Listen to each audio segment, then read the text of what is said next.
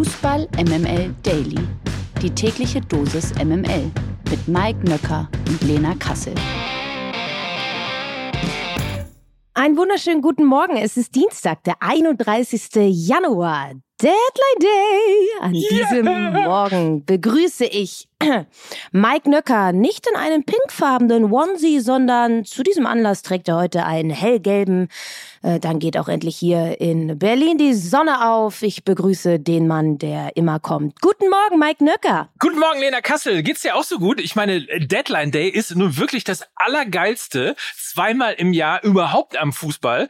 Im Grunde genommen ja auch, aber erst seit wir äh, jetzt gerade auf die elfte Meisterschaft äh, vom FC Bayern zusteuern. Was hat man schon Leben im Leben eines Fußballfans anderes, als wenigstens diese knallharten Überraschungen, die es immer am letzten Tag der Transferperiode gibt. Also äh, an keinem äh, Tag im Jahr glüht mein TV so heiß wie heute. Ich sitze ja. schon vor dem Fernseher und äh, ziehe mir natürlich das Transfer-Update rein. Es ist für mich so ein bisschen wie Ostern und Weihnachten zusammen an einem Tag. Es ist einfach nur fantastisch und äh, dementsprechend haben wir auch natürlich ein paar heiße News, ein paar tolle Deals und natürlich auch das ein oder andere Gerücht für euch.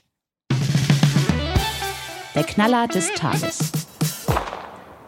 Das hatte sich in den letzten Tagen überhaupt nicht angekündigt, aber gestern ploppte dann plötzlich die Nachricht auf, dass João Cancelo zum FC Bayern wechselt. Der portugiesische Rechtsverteidiger kommt bis Saisonende leihweise von Manchester City Anschließend sollen die Münchner dann eine Kaufoption in Höhe von 80 Millionen Euro für den 27-Jährigen besitzen. Was war dein erster Impuls, Lena, als du davon gestern gehört hast? Ja, erstmal natürlich richtige Überraschung. Also erstaunlich, dass es so lange geheim gehalten werden konnte äh, Cancelo einer der besten Außenverteidiger der letzten Jahre, wie ich finde, und einer der spielstärksten aus der Premier League, äh, befindet sich aber leider ähm, aktuell nach der WM äh, im, im Formtief. Ja, das gehört auch zur Wahrheit dazu. Die Bayern, ähm, du hast es angesprochen, planen Cancelo jetzt für rechts ein, schätze ich mal. Manch einer sagt aber, er sei links sogar noch besser aufgehoben, weil er sehr oft äh, nach innen zieht und dann eben mit seinem starken rechten Fuß direkt abschließen kann, wenn er ähm, in der richtigen Position ist. Ähm, auf Bayerns rechter Seite ist man, glaube ich, mit Benjamin Pavard nicht zufrieden. Der befindet sich auch seit Monaten im Formtief und hat mit vielen Problemen zu kämpfen und will ja sogar ohnehin lieber im Zentrum spielen. Nuser Masraoui, der andere Rechtsverteidiger, leidet ja noch an einer Herzmuskelentzündung, ist noch nicht einsatzfähig. Die Rückkehr ist unbekannt und soweit gehört auch, die Champions League Partien gegen PSG kommen immer näher. Die Bayern wollen diese Partien ganz offensichtlich nicht mit Pavard, nicht mit Stanisic, nicht mit Saar, sondern mit einer 1A-Lösung bestreiten. Das ist Cancelo definitiv ein Transfer äh, mit Hinblick auf die Champions League und auch mit Hinblick auf die Zukunft, der sehr, sehr, sehr viel Sinn macht. Ich bin gespannt, ob sie die Kaufoption ziehen werden. Das ist eine ganze Stange Geld und sie brauchen ja eigentlich auch noch einen neuen Stürmer. Wenn du aber irgendwie die Chance hast, einen Spieler wie Cancelo zu bekommen, dann solltest du das auf jeden Fall auch tun, denn er ist wirklich ein extrem offensiver Rechtsverteidiger, eher so ein Spielmacher-Typ, hab's ja gerade schon erwähnt, er zieht gerne nach innen, also befindet sich eher immer in so einem Halbraum anstatt breit auf dem Flügel. Ähm, positioniert sich sehr, sehr offensiv und bringt seine Mitspieler auch immer in sehr, sehr gefährliche Abschlusssituationen. Also ich glaube, das ist ein Nagelsmann-Spieler und einer, der, der der Bayern-Offensive, die ja gerade so ein bisschen lahmt, neue Kreativität einflößen kann. Die Frage, die ich mir natürlich stelle, ist, was zur Hölle hat Pep Guardiola eigentlich gegen Weltklasse-Außenverteidiger? Ja, erst Zinchenko zu Arsenal und jetzt Cancelo zu den Bayern. Was ist da los? Tja, aber interessant auch, dass der, dieser Rechts-Links-Move gemacht wurde, ne? Auch äh, wenn wir an Borussia Dortmund denken. Riasson ist ja auch eher für rechts gekauft worden, hat dann im letzten Spiel links gespielt. Also möglicherweise entsteht da vielleicht sogar auch ein neuer Typus Spieler, nämlich äh, einer, der kann rechts wie links. Ja, Flexibilität im modernen Fußball natürlich das A und O, auch wenn wir darauf nochmal hinweisen, dass Lucas Hernandez ja auch noch verletzt ist. Wir wollen aber bei diesem Thema nochmal die Einschätzung von einem absoluten Fachmann, unserem England-Experten und Sky-Kommentator Joachim Hebel hören. Also Yogi, warum gibt ausgerechnet Manchester City einen der besten Außenverteidiger der Welt ab? Äh, ist das vielleicht ein Königstransfer für den Rekordmeister? Ja, der FC Bayern hat den wahrscheinlich besten Außenverteidiger der Welt verpflichtet. Zumindest war das letzte Saison. Kann rechts spielen, kann links spielen, sehr dynamisch, sehr elegant, sehr kreativ aber in dieser Saison eben nicht so stark, hat den einen oder anderen Fehler gemacht, war unkonzentriert rausgenommen worden daraufhin und hat sich mit Pep Guardiola überworfen vor dem Spiel gegen den FC Arsenal, weil er nicht aufgestellt worden ist. Hat ihm nicht gepasst. Dann gab es so einen kleinen Streit und Guardiola soll daraufhin gesagt haben, du kannst deine Koffer packen, was er jetzt getan hat. Und jetzt spielt er beim FC Bayern. Muss man ganz klar sagen, richtig starke Verpflichtung, weil er ein sehr, sehr starker Außenverteidiger ist. Und genau da haben die Bayern Probleme. Dementsprechend perfekt einfach die Lücke gestopft mit einem absoluten Weltklassemann. Und dann haben wir noch einen Knaller. Ein fünfmaliger Champions League-Sieger wird Unioner. Nein, nicht Toni Kroos, wobei das äh, familiär eine gewisse, ich finde, irgendwie lustige Note hätte, aber nein, es ist natürlich, wie alle schon gehört und gedacht und spekuliert haben, Isco, der auf dem Weg ist nach Berlin. Heute soll er den obligatorischen Medizincheck dann absolvieren und soll laut Informationen von Sky einen Vertrag bis 2024 plus Option auf ein weiteres Jahr unterzeichnen. Er kommt vom FC Sevilla beziehungsweise besser gesagt, er kommt vertragsfrei, war vorher beim FC Sevilla unter Vertrag, ist also ablösefrei. Und Lena Kassel, ein guter Deal? Was lassen du so? Ich dachte, weil ich also, Kassel gesagt habe? Nein, weil Isco einfach zu fucking Union Berlin wechselt. Ich glaube, da darf man schon mal kurz schmunzeln. Das erste, Ja. was ich nämlich gedacht habe, ist, in was für einer Fußballsimulation leben wir? Und ich finde, wenn Raoul zu Schalke wechseln kann, So. kann Isco doch bitte auch zu Union wechseln, oder? Und das war eben mein zweiter Gedanke. Isco bei Union wird halt irgendwann mal so eine Geschichte sein, wo man dann die Frage stellt, ähm, wie damals eben, weißt du noch, als Raoul bei Schalke gespielt hat oder weißt du noch, als Kompanie beim HSV war und so weiter und so fort. Also es wird irgendwann genau so eine äh, Geschichte werden. Total irre, freue mich aber erstmal, dass so ein großer Name ähm, in der Bundesliga ist. Das ist erstmal sehr, sehr gut. Und Union, du hast gesagt, ablösefrei wird jetzt finanziell auch keine komplett unsinnigen Dinge gemacht haben. Also sollte sich das wohl auch alles im Rahmen bewegen, was Gehalt angeht. Und er, er gibt äh, dem Unioner Spiel gerade mit Ball ähm, sicherlich nochmal ein ganz, ganz neues Element. Er ist ein fantastischer Techniker. Ähm, wie sein aktuelles Leistungsvermögen aussieht, da muss man dazu sagen, das steht ein bisschen in den Sternen, weil er ähm, bei Sevilla nicht wirklich äh, gespielt hat, dann jetzt vertragslos. Also das kann man nicht so wirklich äh, prophezeien, wie in was für einer Verfassung er sich befindet. Dass er ein begnadeter Fußballer ist, steht ähm, außer Frage. Und ich glaube, das wird ähm, mit Ball, wenn er dann doch noch fit ist, ein, eine sehr spannende, ähm, ein sehr spannendes Element bei Union werden. Und du musst dir jetzt mal vorstellen, Isco, ja, bedient jetzt einfach mal so, so Leute wie Sven Michel und Kevin Behrens. Ach, ist das alles schön. Aber ich muss mal wirklich sagen, ich bewundere den Mut von Union Berlin. Also ein Verein, der, ich habe es glaube ich schon zwei, dreimal gesagt, ein Jahr nach dem FC St. Pauli in zweite Liga aufgestiegen ist, mittlerweile Tabellenzweiter ist. Und das ist natürlich ein Transfer, wo man ähm, durchaus mal äh, sich vielleicht überlegt hat zu sagen, Mensch, europäische Töpfe ist ja ganz fein, aber richtig fette europäische Töpfe, da machen wir doch noch mal was. Die MML Gerüchteküche.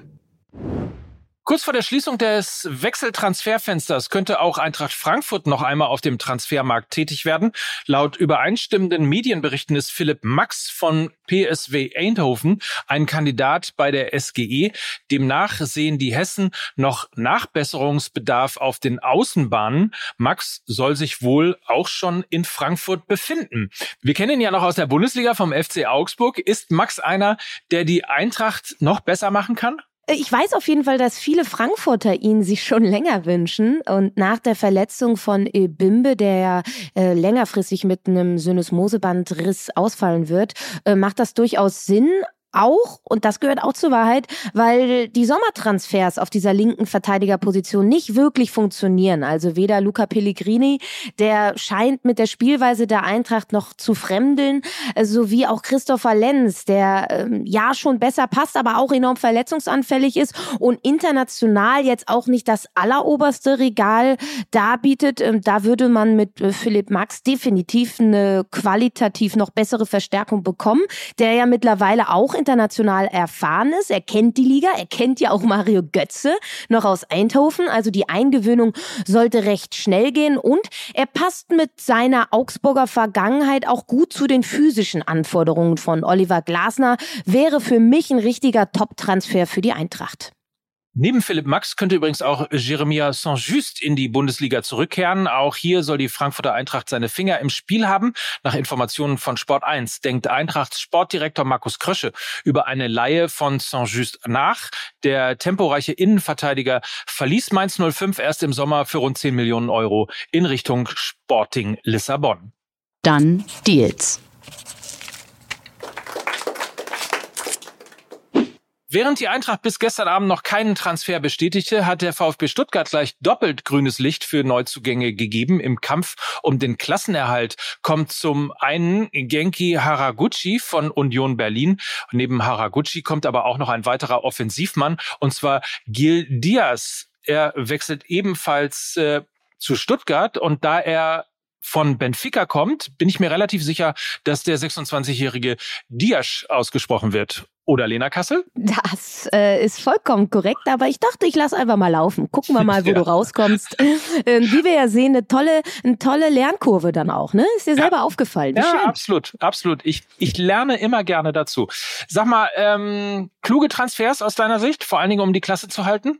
Mm, ich habe so ein bisschen gemischte Gefühle, äh, weil die Stuttgarter erstmal auch einen Stammspieler abgegeben haben. Ahamada äh, wechselt für 12 Millionen Euro äh, zu Crystal Palace in die Premier League. Das ist auf jeden Fall ein dicker Verlust und sie haben jetzt einen Bruchteil dieser Summe direkt in die von dir angesprochenen Neuzugänge investiert. Ich glaube, Haraguchi ist ein guter Transfer, sehr erfahren, japanischer Nationalspieler und hat bei Union allen voran an seine Arbeit gegen den Ball zugelegt, was er bei Hertha damals noch nicht gezeigt hat aber auch eher so vom Typ her eher ruhiger, introvertierter, kein klassischer Leader, wie man sie ihn vielleicht beim VfB wünschen würde. Aber er ist 31 Jahre alt und hat eben schon 160 Bundesligaspiele absolviert. Ähm, wird der jungen Mannschaft beim VfB definitiv gut tun, ist in der Offensive nahezu überall einsetzbar. Da sind wir wieder bei der vielbesungenen Flexibilität und ist, glaube ich, so eine japanische Allzweckwaffe. Jetzt zu äh, Gilles Diasch, ähm, ist ein Linksaußen. Das war eine offene Planstelle beim VfB, die jetzt endlich besetzt ist. Ähm, Diasch auch äh, flexibel einsetzbar. Und Tanguy Koulibaly, der ja eigentlich der etatmäßige Linksaußen ist, äh, hinkt weiterhin seinen Erwartungen hinterher. Und ähm, jetzt gab es zuletzt ja auch disziplinarische Verfehlungen. Also da musste man auch nachlegen, weil Thiago Tomasch sich wiederum jetzt jüngst verletzt hat, der wiederum ja eigentlich dann Linksaußen eingesetzt war. Also ein Kuddelmuddel. Gilles Diasch soll da jetzt Ruhe reinbringen. Auf der anderen Seite hat er unter Roger Schmidt äh, nahezu gar nicht gespielt, kommt in seinen ein, eineinhalb Jahren nur auf 18 Einsätze ein Tor und eine Vorlage, also Spielpraxis und Selbstvertrauen jetzt nicht so unbedingt da, aber kostet auch nur zwei Millionen Euro Ablöse. Also das heißt, ähm, das finanzielle Risiko ist zumindest gering. Guck mal, gerade hatten wir ähm, Philipp Max. Da müssen wir jetzt auch über Maximilian Philipp reden, oder? Da hast du vollkommen recht. So, also, dass der VfB Stuttgart nochmal auf dem Transfermarkt zuschlägt, galt ja sowieso als naheliegend da ist das hier durchaus schon auch überraschender. Maximilian Philipp wechselt nämlich, Achtung, zu Werder Bremen. Zuletzt wurde Philipp ja vehement mit Hertha BSC in Verbindung gebracht. Statt Spree nun also Weser bis Saisonende leihen die Grün-Weißen den Angreifer vom VfL Wolfsburg aus. Pokalgesetze.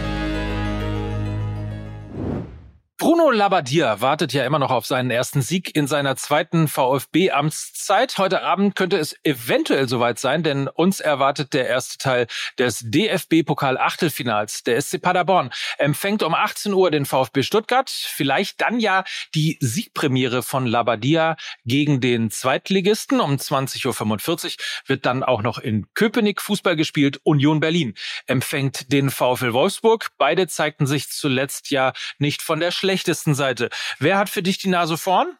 Nöcker, jetzt fragst du mich schon wieder nach dem Scheißpokal. Also ich sag mal so, in, in, in Bobic-Manier, wenn du mich nochmal frägst, kriegst du eine gescheuert.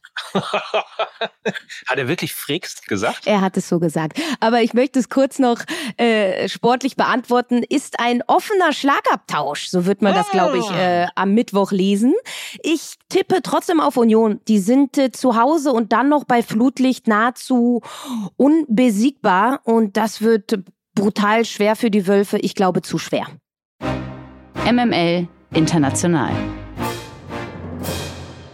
RB Leipzigs Ex-Coach Domenico Tedesco ist offenbar ein heißer Kandidat auf den Job als belgischer Nationaltrainer. Übereinstimmenden Medienberichten zufolge gilt der 37-Jährige sogar als Top-Favorit auf die Nachfolge von Roberto Martinez, der nach dem frühen WM-Vorrunden aus seinen Rücktritt erklärt hatte. Eine Taskforce des Verbands, ah, guck mal, da gibt's auch eine, ähm, soll Tedesco zuvor als Wunschlösung auserkoren haben. Der Deutsch-Italiener hatte zuvor unter anderem von 2017 bis 2019 Schalke 04 betreut und im vergangenen Jahr mit RB Leipzig den DFB-Pokal gewonnen. Das kommt überraschend. Überraschend kam ja eigentlich auch die Meldung davor. Naja, aber diese ist noch ein bisschen, äh, zumindest hier für viele überraschend. Im FA Cup-Spiel zwischen Sheffield United und dem AFC Wrexham sorgte eine Aktion des Schiedsrichters für Verwirrung. Referee Dean Whitestone zeigte während der Partie nämlich eine runde rote Karte wie ein Schiedsrichter-Chat, was gibt's da zu lachen? Wie ein Schiedsrichter-Chat-Forum erklärte, seien die runden und ovalen Karten ursprünglich eingeführt worden, um Spielern zu helfen, die die Farben nicht unterscheiden konnten. Sie sollen außerdem auch dem Schiedsrichter helfen, wenn er schnell eine Karte zeigen will, da die Form ihm verrät, welche Karte aus seiner Tasche zu ziehen ist. Interessant, was man äh, nicht alles über den Fußball lernt, aber naja, also die Frage ist ja, wir hatten jetzt letztens diese weiße Karte, jetzt plötzlich eine runde rote. Die Frage ist, wann dann jetzt plötzlich so, so einer so eine Tarotkarte einfach mal rauszieht. Ne? Fände ich auch witzig so, ne? Hier, so geht's aus. Äh, who knows? Wilde Zeiten. Aber äh, ich meine, ähm, weil es ja auch um äh, sozusagen Menschen ging, die die Farben nicht erkennen. Das hieß ja früher Rot-Grün-Schwäche oder wie Ramos sagen würde, äh, ich habe eine Gelb-Rot-Schwäche. Mike. ja, schön. Mike Drop. So kann man rausgehen. Apropos rausgehen, er ist unser Star. Wir holen ihn da raus. Mickey Beisenherz zwischen Dschungelkönigin und äh, Rückflug holen wir ihn jetzt tatsächlich zurück zu Fußball MML. Ähm, das werdet ihr im Laufe des Tages schon hören. Die neue Folge ist nämlich schon im Kasten. Wir mussten um 0 Uhr aufnehmen. Mitternacht. Und alles nur, äh, damit Mickey dabei sein kann für euch. Gottes Willen. Gottes Willen, da Gott. bin ich ja sehr gespannt drauf. Werde ja. ich mir natürlich hier anhören. Lukas wird äh, sich die Zunge äh, wund gelabert haben. Gehe ich mal von aus. Ist jetzt mein Hot Take für die neue Folge. Es gibt ja einiges zu besprechen und äh, bei uns ja natürlich auch. Und wir hören uns dann morgen wieder. Äh, Pokal, Ende des Deadline Days und so weiter und so fort. Darauf freuen wir uns sehr. So ist es. Doppelschicht. Doppelschicht, Mike. Das bin ich nämlich. In diesem Sinne, habt einen feinen Tag und freut euch auf die neue Folge. Mike Nöcker und Lena Kassel für Fußball MML. Tschüss. Tschüss. Dieser Podcast wird produziert von Podstars bei OMR.